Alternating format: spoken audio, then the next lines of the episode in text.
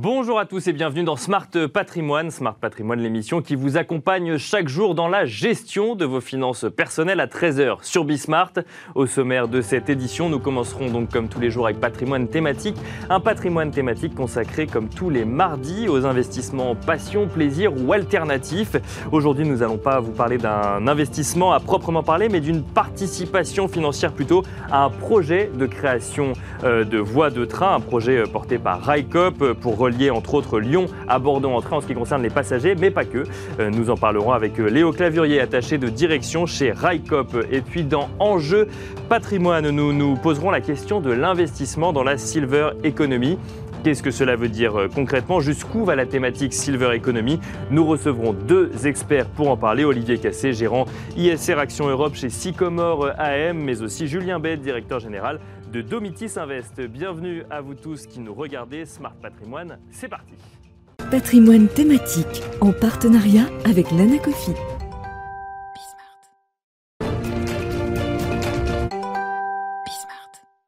Et c'est parti donc pour patrimoine thématique, un patrimoine thématique consacré tous les euh, mardis euh, donc euh, aux investissements plaisir, passion ou alternatifs. Aujourd'hui, nous n'allons pas parler d'investissement à proprement parler, mais plutôt de la possibilité de devenir sociétaire d'un projet assez original, à savoir la création de lignes de train, de nouvelles lignes de train en coopérative.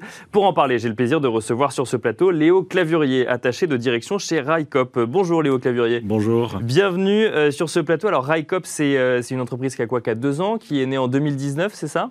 Tout à fait créée en 2019, donc sous le statut de coopérative, c'est-à-dire qu'il y a un certain nombre de personnes qui se sont associées euh, pour créer Dans le but de refaire vivre des nouvelles lignes de train ou des lignes de train qui ont existé par le passé, euh, sachant qu'on euh, on ne parle pas de remettre des nouvelles infrastructures, mais plutôt de refaire circuler des trains sur une infrastructure existante qui est gérée aujourd'hui par SNCF Réseau. D'accord, donc exploiter en fait des, des, des, rails qui existent déjà, mais ensuite faire circuler, on dit quoi? On dit de nouvelles lignes de train, du coup, de nouveaux trains De nouveaux services. De nouveaux services, nouveaux services. qui, qui va concerner autant le transport de personnes que le transport de marchandises pour le coup. Voilà, tout à fait.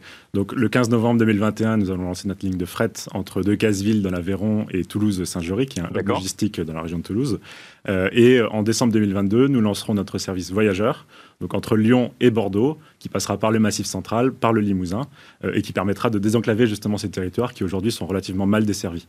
Euh, ensuite, à partir de 2023-2024, on aura d'autres projets qui vont se mettre en place un peu partout sur toute la France, avec toujours en tête euh, de desservir des lignes qui ne sont pas exploitées aujourd'hui par la SNCF, des services qui ne sont pas exploités par la SNCF, et avec des liaisons donc interrégionales qui ne passent pas par Paris.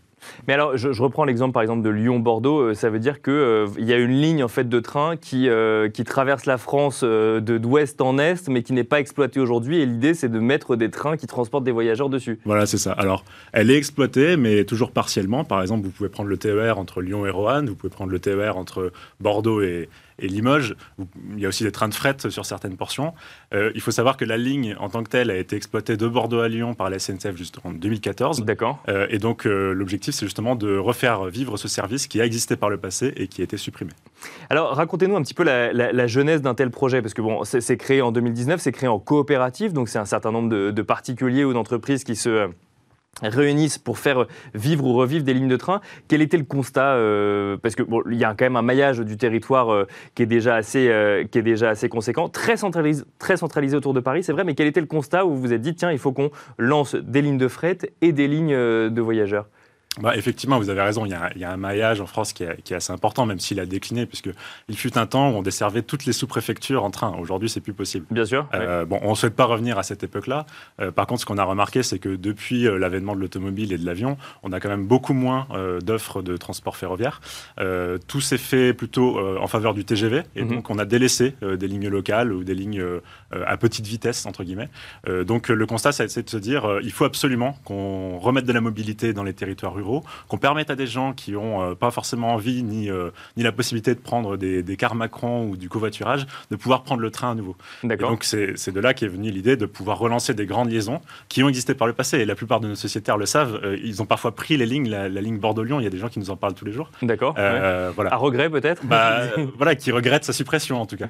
en ce qui concerne le fret, c'est un petit peu la même chose. C'est-à-dire que depuis 20 ou 30 ans, le fret a progressivement décliné. On s'est concentré sur des grands corridors pour des flux massifiés donc, euh, effectivement, d'un point de vue économique, c'est très rentable. Par contre, Euh, le problème, c'est que plus on se concentre sur ces corridors, plus on oublie le reste. D'accord. Euh, et donc le ferroviaire, c'est un, un ensemble. Mais c'est-à-dire, c'est-à-dire que euh, y, y avait des quoi, des, des agriculteurs ou des producteurs qui pouvaient pas vendre parce qu'ils passaient pas dans le corridor, c'est ça, ou c'était plus compliqué pour pour eux? Non, en fait, c'est simplement que aujourd'hui, tous les flux sont concentrés sur la route, Mhm. puisque la route est plus réactive, elle dessert tous les territoires. Et finalement, si on n'a pas une offre de fret ferroviaire compétitive et flexible, eh ben, on n'a aucune chance de pouvoir attirer des nouveaux chargeurs.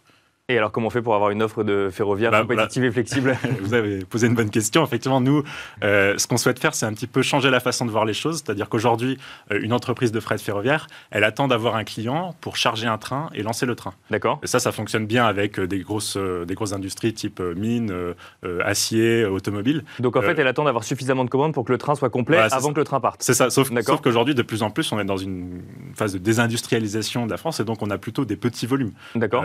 où les, les industriels ont besoin de beaucoup de réactivité. Et donc, s'ils remplissent seulement un wagon, aujourd'hui, il y a très peu d'entreprises de fret qui ont proposé de lancer un train pour un wagon. D'accord. Nous, ce qu'on va faire, là, entre Toulouse et, et Decazeville, c'est qu'on va proposer un train tous les jours, qui soit vide ou qui soit plein. Euh, et on va dire aux entreprises, bah, voilà, vous, ce service existe tous les jours et vous pouvez charger peut-être un jour euh, dans le mois. Enfin, dès que vous avez besoin, on est très réactif et on va proposer cette offre. Finalement, c'est un petit peu comme un TER, c'est-à-dire que euh, demain, vous allez de, de Lyon à Roanne, hein, Bien sûr, ouais. de la ligne. Euh, bon, si le train est vide, il, il est vide, certes, Il roule quand même, Voilà, d'accord. donc vous Mm. pouvez le prendre, vous savez qu'il roule. Donc, Oui, mais donc vous, vous, vous, vous faites le pari quand même qu'à force de rouler, il va se remplir tous les jours. Effectivement, on prend, un, Parce ri- que on si, prend un risque si, commercial. s'il roule à vide, il roule à perte pour le coup. Tout à fait, tout à fait. On prend un risque commercial, mais tout à fait assumé, euh, pour pouvoir euh, justement faire en sorte que des industriels puissent euh, à nouveau charger sur les trains. Il faut savoir qu'on ne part pas non plus d'une région où il n'y a aucune activité économique. Dans le bassin de, de Casseville, de Cap-de-Nac, il y a ce qu'on appelle la mécanique vallée, avec Mhm. beaucoup de sous-traitants de l'aéronautique. Et donc, ces entreprises-là, en fait, de toute façon, envoient déjà des flux vers Toulouse, vers. Airbus et, et les Mais entreprises qui passe par la route aujourd'hui. Et là, route. vous leur dites que ça pourrait passer par le train. Tout à fait, c'est ça. Alors, avant de parler de, de- de la façon dont on pourrait accompagner euh, en tant que particulier ou, ou personne morale d'ailleurs euh, ce projet, un, mot, décider de lancer ce projet, c'est une chose, décider de le lancer en coopérative, c'est encore autre chose. Euh, quand on voit que les, euh, bah, les opérateurs de lignes de train en France, c'est des très grosses entreprises, voire notamment la SNCF. Je crois qu'à part la SNCF, il y a une ligne en Bretagne qui est exploitée par une autre, entreprise. On peut se dire, mais un, vont-ils réussir Et deux, quels, quels sont tous les challenges auxquels, il faut, auxquels ils font face Euh, Du coup, comment est-ce que, comment est-ce que ça se passe depuis deux ans quand on est euh, bah, une poignée de personnes qui décident de, de relancer des lignes de train? Non, mais vous avez raison. Effectivement, aujourd'hui, les, les nouveaux entrants, comme on les appelle sur le marché, c'est souvent des opérateurs étrangers, c'est-à-dire les chemins de fer italiens, ou bien euh, des opérateurs pub- quasi publics, c'est-à-dire par exemple RATP via une filiale qui s'appelle Regioneo. Mhm. Euh, et donc, nous, on n'est rien face à ces acteurs-là. Mais quand même, on s'est dit, si on part de rien, il faut mobiliser les citoyens. Et c'est ça qui va faire notre force. Aujourd'hui, on a près de 10 000 sociétaires qui nous ont rejoints au capital de RICUP, avec euh, quasiment 4 millions d'euros de capital social. D'accord Alors évidemment, au niveau du ferroviaire, c'est pas énorme, mais c'est déjà beaucoup euh, pour un projet citoyen, pour un projet coopératif. Et donc c'est ça, on s'est dit, on va rassembler les citoyens qui sont engagés pour euh, la revitalisation des lignes ferroviaires, et il y en a beaucoup. Il y a beaucoup d'associations de défense de lignes, il y a, il y a beaucoup de citoyens qui s'engagent dans le domaine de l'écologie, et on va les mettre ensemble pour bénéficier de l'intelligence collective, c'est-à-dire on va mettre ensemble des personnes de l'économie sociale et solidaire, des chemins de fer, mais aussi tout un tas de citoyens en fait dans des tas de domaines, euh, des professeurs d'université, euh, euh, voilà, des industriels, etc., pour pouvoir faire en sorte de fa- refaire vivre le train. Et on, on remarque que le statut de coopératif, c'est le meilleur, la meilleure façon de le faire. On a mis en place, si vous voulez, des, des cercles de sociétaires, c'est-à-dire voilà, des sociétaires qui peuvent être entre 5 et 50, par exemple, et qui se réunissent régulièrement pour définir un certain type de service. Alors, par exemple, ils vont regarder ce qu'on peut faire en matière d'accessibilité dans les trains. Ils vont, ils vont dire, voilà, pour les personnes en fauteuil roulant, euh, il faudrait faire telle ou telle proposition. Et ça, c'est hyper intéressant parce qu'aujourd'hui, il n'y a aucune entreprise ferroviaire qui le propose. La SNCF a ses instances de consultation, mais euh, si vous voulez, ça reste quand même une décision de la SNCF à la fin. Nous, on implique les sociétaires de A à Z. Parce que c'est ça le moyen de vous soutenir aujourd'hui, c'est de devenir sociétaire. Donc en fait, il y a une participation financière, mais aussi il y a un engagement euh, presque de, de, de réflexion autour de ce projet-là. Et donc ce que vous nous dites, c'est que ça vous faites appel à int- à l'intelligence collective et donc ça, ça permet de faire avancer le projet, c'est ça? C'est exactement ça. Donc, euh, alors, chacun n'est pas obligé de s'engager. hein. C'est c'est selon la volonté. pour ce qui est de la participation financière, on peut mettre 100 euros, donc c'est une somme qui est quand même relativement accessible. D'accord. On peut mettre, il n'y a, pas, a pas vraiment de limite en fait, donc on peut mettre 10 000, 20 000 euros si on le souhaite. et donc à partir de là, dès qu'on a une part sociale, on a le droit de s'engager et de participer aux instances. C'est quoi C'est une part sociale, c'est 100 euros, et du coup après on a plusieurs parts sociales, et si on met 20 000 euros plutôt que 100 euros, qu'est-ce que, qu'est-ce que ça change pour le sociétaire? Bah, En fait, c'est le principe de la coopérative, c'est-à-dire qu'on s'engage plus financièrement euh, parce que peut-être on a plus de moyens. D'accord. Euh, mais par contre, dans une coopérative, on a toujours une égalité euh, donc, c'est-à-dire qu'une personne est égale à une voix. D'accord. Contrairement Même si j'ai acheté plus de parts sociales. Voilà. C'est pas le, capital qui fait le, pouvoir politique dans l'entreprise. D'accord. C'est vraiment la personne. La personne a toujours une voix. C'est un principe démocratique. D'accord. qui, auquel on est très attaché parce qu'on voit que ça marche bien. Et après, on a aussi une pondération en fonction du type de personne. Donc, on a un collège de personnes physiques qui représentent l'essentiel de, de, nos sociétaires. On a des personnes morales, que ce soit des entreprises, des associations. Et on a aussi des collectivités locales, avec beaucoup de collectivités en fait qui sont situées le long de la ligne Bord-de-Lyon et qui s'engagent justement pour. Euh, Mais donc la collectivité, c'est une personne morale, donc c'est une collectivité égale une voix pour le coup. Tout à fait. Elle a autant de voix que euh, moi si demain je vais. Euh, Alors les collectivités dans leur ensemble ont 20% des voix, mais entre elles, elles ont la même voix, c'est-à-dire que si on prend la ville de, de, Ghana dans l'Allier, qui est voilà, une petite ville, enfin qui doit faire 5-6 000 habitants, elle a le même pouvoir, le, le, même poids politique que le département de l'Allier, qui lui aussi est sociétaire et qui pour le coup est beaucoup plus gros. Euh, alors, on est dans une, dans une émission où on parle souvent d'investissement. Là, effectivement, ça n'est pas un investissement. On accompagne euh, donc, euh, en, devenant sociétaire. Vous, vous envisagez d'autres possibilités d'accompagnement pour lever des fonds aujourd'hui ou vous restez vraiment sur ce fonctionnement de coopérative? Effectivement, la difficulté, je dirais que c'est que ce principe de coopérative fait que, en quelque sorte, vous n'avez pas forcément intérêt à prendre plus qu'une part. Bien sûr. Dans, la, logique des choses. donc, aujourd'hui, il faut quand même savoir que quand vous êtes soumis à l'impôt sur le revenu, vous pouvez bénéficier du dispositif Madelin, donc avec une réduction d'impôt de 25%. Mhm. Ça veut dire que vous avez quand même un intérêt à prendre plus de parts Bien par cette euh, réduction fiscale. Euh, à côté de ça, on est en train de réfléchir aujourd'hui à pouvoir proposer d'autres outils. Euh, donc des, outils comme les titres participatifs, par exemple, qui sont des outils de, quasi-fonds propres qui permettent d'avoir un engagement de long terme, mais aussi une rémunération fixe annuelle. Bien sûr. et donc qui peuvent permettre d'attirer un peu plus de, fonds de la part des, citoyens qui souhaitent s'engager. donc ça, c'est des choses qui sont en cours de réflexion, mais en tout cas, on souhaite le, voilà, on envisage vraiment de le mettre en place parce que ça permet aussi de, on va dire, de rémunérer euh, les citoyens et pas seulement euh, d'avoir quelques citoyens qui représentent une petite partie du capital et à côté de ça d'avoir des emprunts bancaires. Voilà, on souhaite aussi élargir le plus possible le financement par les citoyens. Merci beaucoup euh, Léo Clavurier d'être venu nous présenter, nous présenter le projet RICOP. Donc prochaine grande échéance pour RICOP, c'est fin de l'année du coup. Voilà, tout à fait. 15 novembre, inauguration du fret entre Toulouse et, et Decazeville. Et donc on fait appel à toutes les sociétés qui sont intéressées à nous contacter pour pouvoir charger. Voilà, bah c'est demain. Merci beaucoup Léo Clavurier, attaché de direction chez RICOP. Et quant à nous, on se retrouve tout de suite dans Enjeu patrimoine. Et c'est parti à présent pour Enjeu patrimoine. Enjeu patrimoine où nous allons euh, tenter de décrypter les investissements dans la silver economy. Euh, nous allons tenter de les décrypter durant une quinzaine de minutes. Pour en parler, j'ai le plaisir de recevoir sur ce plateau Olivier Cassé, gérant ISR Action Europe chez Sycomore AM. Bonjour Olivier Cassé. Bonjour Nicolas. Bienvenue sur ce plateau. Donc euh, l'investissement dans la silver economy, vous le faites en action plutôt de votre côté. On va parler effectivement de, de, de cette thématique et on va en discuter également avec Julien Bay, directeur général de Domitis Invest. Bonjour Julien Bay. Bonjour Nicolas, bonjour messieurs. Bienvenue sur ce plateau. Alors Domitis qui propose de son côté d'investir euh, en résidence senior, donc on est plus dans euh, l'immobilier, euh, l'immobilier avec quelques, quelques services. On va commencer avec vous Olivier Cassé, Silver Economy. Bon, c'est une thématique, on comprend bien que dans le silver, il y a cette idée d'argent, de gris, de cheveux gris, mais qu'est-ce que ça veut dire concrètement d'investir dans la Silver Economy? En fait, si on devait donner un peu les contours de, de cette thématique, qu'est-ce que ça Alors, la, silver economy fait référence au développement de certains marchés qui vont bénéficier du vieillissement de la population. D'accord. Euh, qui est une tendance euh, forte sur les prochaines années, même les prochaines, les prochaines décennies. Euh, vous donner quelques chiffres. Au plan mondial, aujourd'hui, c'est un milliard de personnes qui ont plus de 60 ans. Ce sera le double d'ici 2050, avec des, chiffres très impressionnants sur certains pays, notamment la Chine. On va passer de 250 millions à 500 millions de personnes de plus de, 60 ans d'ici d'ici 2050. Et donc, on, va avoir de nouveaux marchés qui vont se développer avec ce changement de mix de, de population. Alors, on peut faire le, détail de ces grands marchés, je, cite souvent trois grandes catégories. On retrouve la santé assez, assez logiquement parce que euh, y a une forte corrélation entre les dépenses de santé des personnes et leur âge. Hein. il suffit de, voir que quand, sur les grands pays industrialisés, alors on met à part les États-Unis parce que sur la santé, on est sur des, chiffres et des montants encore plus importants, mais euh, en gros, sur les grands pays industrialisés, euh, les personnes de plus de 60 ans vont dépenser par tête et par an environ trois fois plus que les personnes entre 20 et les 20 et 60 ans.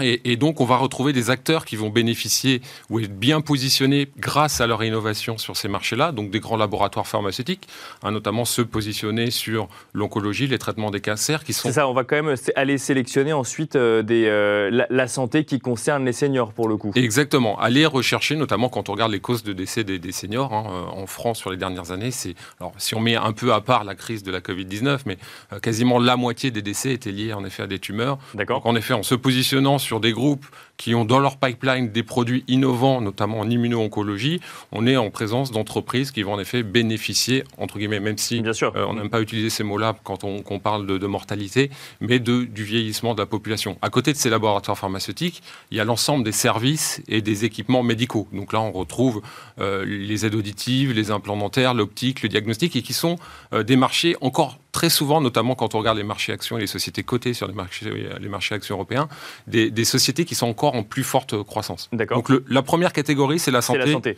la deuxième catégorie, c'est ce que j'appelle moi le bien vieillir. C'est-à-dire que euh, on, accepte d'avancer en âge à deux grandes conditions être en bonne santé, euh, être bien portant, et être euh, indépendant ou autonome d'un point de vue financier. Alors, quand on regarde la sphère indépendance financière, on pense évidemment aux, retraites. On sait très bien que les systèmes par répartition qu'on connaît dans nos, pays sont sous pression et vont continuer à être sous pression. Et donc, les, les ménages, les individus sont incités en amont de la retraite à aller épargner. Donc, voilà, l'ensemble des marchés de l'épargne retraite sont des marchés de la silver economy parce que il faut préparer financièrement sa, retraite. Alors ça, on y reviendra peut-être parce que j'ai du mal à, identifier comme ça comment on peut investir dans le marché de l'épargne retraite. C'est euh, parce que du coup, moi, je, comprends comment effectivement on peut préparer sa retraite en ayant un produit d'épargne retraite, mais comment est-ce qu'on peut investir dans l'épargne retraite? Vous avez deux types d'acteurs qui peuvent être investis dans ce cadre-là. Ce sont euh, les acteurs qui vont proposer des solutions d'épargne retraite. D'accord. Hein, donc là, on est typiquement donc des assureurs, par exemple, des assureurs, notamment des assureurs vie, mhm. et des acteurs qui vont gérer ces produits d'épargne retraite. Donc là, très souvent on est sur des sociétés de gestion. D'accord. En gros, ce sont voilà, les deux types d'acteurs qui peuvent être investis dans ce pilier de l'épargne de l'épargne retraite. Et en fait, la, et enfin, la, troisième grande catégorie, elle est ce que j'appelle moi du, mieux vivre au quotidien.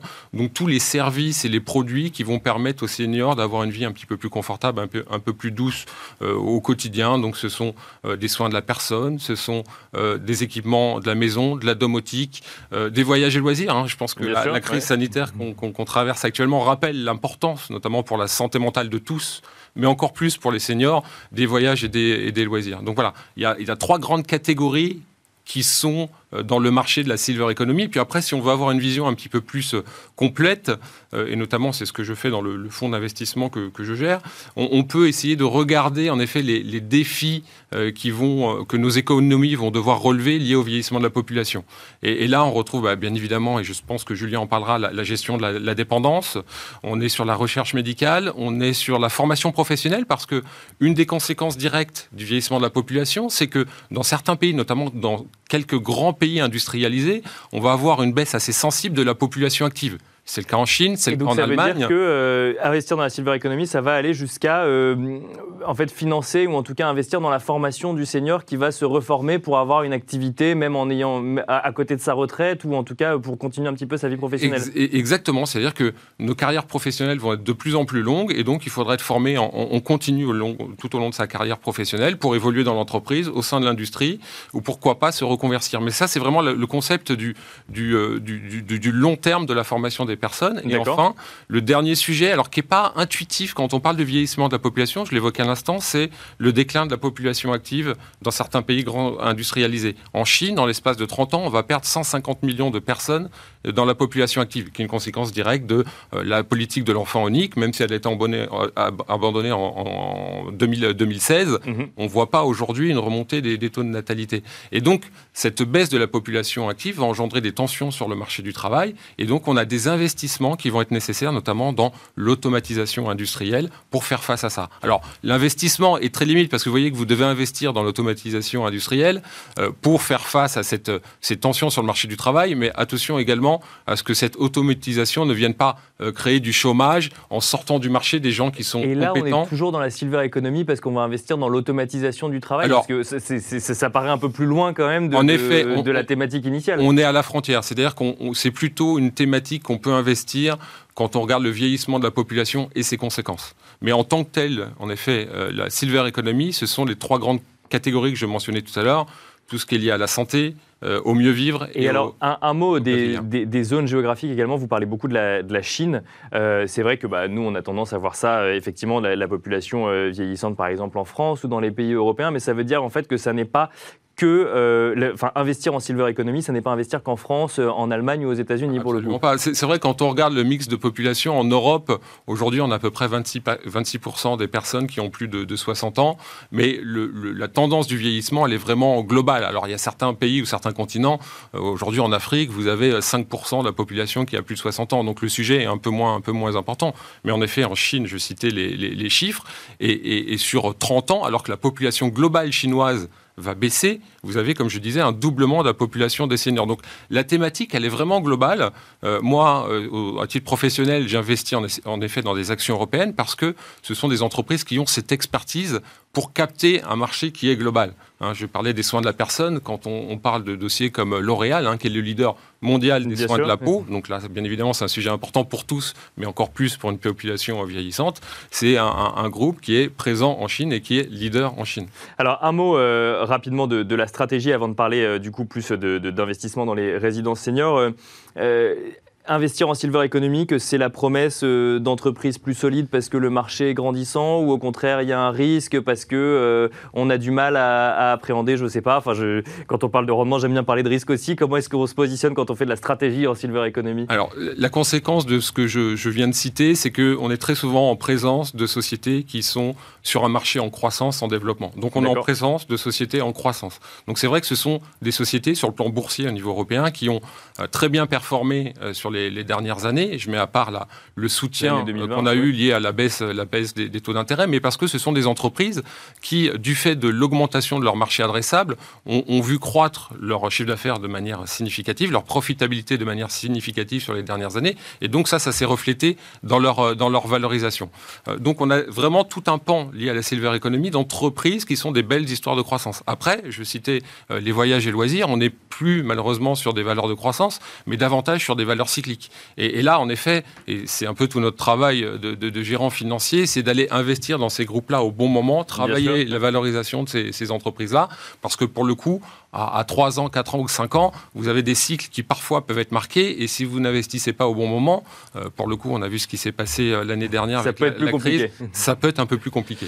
Julien Bay, euh, on va parler là plus spécifiquement d'investissement en résidence senior. Qu'est-ce que ça veut dire d'investir en résidence senior pour le coup? Bah, c'est une thématique qui s'inscrit justement dans la deuxième qu'Olivier évoquait, il me semble, à savoir le, le bien vieillir et le Bien sûr. vieillir. Donc les résidences services seniors sont des ensembles immobiliers qui proposent à la fois de véritables logements et tout un ensemble de services pour permettre aux seniors de continuer à bien vieillir tout en restant véritablement autonome chez lui. Donc les services vont proposer vont de la simple conciergerie à tout un panel d'activités, d'animation et vont même jusqu'à la notion de bien-être avec justement toutes ces activités autour de la santé à proprement dit. Alors, je vous pose une question qui va peut-être euh, vous, faire réagir, mais pour être sûr que tout le monde comprenne bien, c'est différent d'un EHPAD, d'un résidence senior. Tout à fait. Alors, la différence est complémentaire, on va dire. D'accord Euh, les EHPAD, ça sont les, établissements d'hébergement pour les personnes âgées dépendantes, D'accord. comme son nom l'indique, sont faits pour accueillir les personnes âgées dépendantes. D'accord. Les résidences services seniors ne sont pas médicalisées, donc elles s'adressent aux seniors non dépendants, mais qui ne sont plus totalement suffisamment autonomes pour rester seuls euh, chez eux et qui au contraire souhaitent mettre tout en œuvre pour pouvoir justement maintenir leur vie dans un domicile le plus longtemps possible afin de- d'éviter ou reculer l'âge de glissement vers les, les pannes. Et alors concrètement, euh, quand on investit en résidence senior, on investit dans un fonds qui investit dans des résidences seniors ou on investit directement en immobilier? Alors, La très grande majorité de ces investissements se font en direct dans les logements et les appartements de, de Donc on achète un appartement dans une résidence. On achète un logement dans une résidence service senior. Euh, depuis maintenant 2016, il y a différents fonds qui se sont également développés euh, sur le sujet et qui, euh, sous couvert de, de souscription de parts, investissent du fait indirectement dans les résidences service senior. Et alors, quand on veut investir en tant qu'épargnant en résidence euh, senior, euh, donc on achète un appartement euh, directement, c'est ça? Et ensuite, il faut que je trouve moi-même la personne qui, qui va louer l'appartement en question? Alors, la particularité des investissements en résidence service senior sont qu'ils sont réalisés dans des actifs dits d'immobilier géré. D'accord Donc on va certes acheter un appartement comme n'importe quel type d'investissement immobilier euh, locatif. Mhm. La particularité, c'est que le schéma locatif est centré autour de l'exploitant qui va gérer la résidence. D'accord Donc l'investisseur, qu'il soit particulier ou euh, institutionnel via un fonds, va signer un bail commercial directement avec l'exploitant de la résidence, qui va donc devenir le locataire et assumer euh, justement euh, le perversement du loyer à l'investisseur que le logement soit Ah, occupé c'est ou non. l'explo- c'est l'exploitant qui ensuite. Ah, et ensuite, il va trouver lui le, le, charge le ensuite à l'exploitant d'offrir sa prestation aux résidents, à savoir une prestation d'hébergement et, euh, et de service. Donc ça veut dire finalement, si je comprends bien, que tant qu'il y a un exploitant, le loyer est garanti. Le jour où il n'y a plus d'exploitant, il n'y a plus de loyer, mais pour tout le monde, quoi. C'est un petit peu, un petit peu le sujet. Donc, là, ce qu'il faut évidemment regarder sur ces thématiques d'investissement, c'est euh, bon, la lisibilité du marché. Je pense qu'on en a suffisamment parlé pour Bien sûr. croire Oui. qu'elle est indiscutable maintenant aujourd'hui. Et évidemment, il y a un certain nombre de critères propres aux investissements résidence service senior, tels que l'emplacement, la proximité des commodités, l'expérience de, de l'exploitant et évidemment sa, sa solidité financière pour pouvoir justement assumer à la fois les promesses faites aux investisseurs qui achètent les appartements, mais également être capable d'assumer le développement dans les nouveaux projets. Oui, parce qu'effectivement, on, on a pu voir euh, des résidences seniors. euh, alors, on, on vendait effectivement le dispositif LMNP qui, avait, qui ont eu des, des- des- moments de vie un peu difficiles. Ce qu'il faut regarder, c'est quoi? C'est l'investissement, enfin, pardon, le- l'emplacement en premier lieu. C'est que plus on est dans des cœurs de ville, plus on est sûr normalement que euh, c'est un investissement qui est un peu plus sûr que si jamais on va euh, dans un endroit où il y a y moins de monde, Bah, C'est-à-dire qu'il faut, il faut se mettre à la place du résident. D'accord bien que les résidences services seniors proposent tout un écosystème de services où finalement on pourrait vivre entre quatre murs, euh, le senior n'est pas dépendant. Donc il reste connecté à la vie de la cité avec un, avec un grand C. Bien sûr. Et donc du coup euh, doit être connecté à l'ensemble des commodités de vie, de commerce, de soins également. Donc euh, en effet, la, la situation de la résidence dans la commune, dans l'agglomération, dans la métropole est absolument euh, essentielle. Après, on a tendance à confondre cœur de ville avec grande ville, petite ville, moyenne ville. Évidemment, les résidences services seniors ont leur place dans les grandes métropoles, mais ont également leur place dans les agglomérations de taille moyenne et petite que l'on retrouve dans toutes les régions euh, de France et même au-delà, puisque on l'a évoqué tout à l'heure, la thématique du vieillissement Et est, est- faut, est universelle. qu'il faut regarder le taux d'occupation peut-être aussi de la résidence senior avant d'investir? Alors, ça serait l'idéal, Ouais. euh, mis à part euh, quelques gérants et quelques opérateurs, quelques domitis qui communiquent assez allègrement sur le, le sujet. C'est pas une thématique qui est facilement euh, trouvable. D'accord. ouais. Euh, mais en effet, si je devais faire un peu la promotion de Domitis, en effet, on affiche un taux d'occupation entre 96 et 98 euh, selon, selon les années. Donc un, un taux d'occupation qui est extrêmement confortable en termes de lisibilité pour l'investisseur et pour l'exploitant également. Merci beaucoup. Je retiens qu'il faut effectivement euh, bien se renseigner avant d'investir, que ce soit sur l'occupation ou sur euh, l'emplacement. Merci euh, Julien B, directeur général de Domitis Invest. Merci Olivier Cassé, gérant ISR Action Europe chez Sycomore AM. Merci à tous les deux. Alors l'exercice n'était pas simple, hein, 15 minutes pour parler, pour dresser un contexte de la silver economy dans son ensemble avec une- un investissement action et un investissement plutôt en immobilier, donc en immobilier meublé, en résidence senior. Merci à vous également de nous avoir suivis. C'est déjà la fin de Smart Patrimoine et on se retrouve demain euh, à 13h donc euh, pour un nouveau numéro.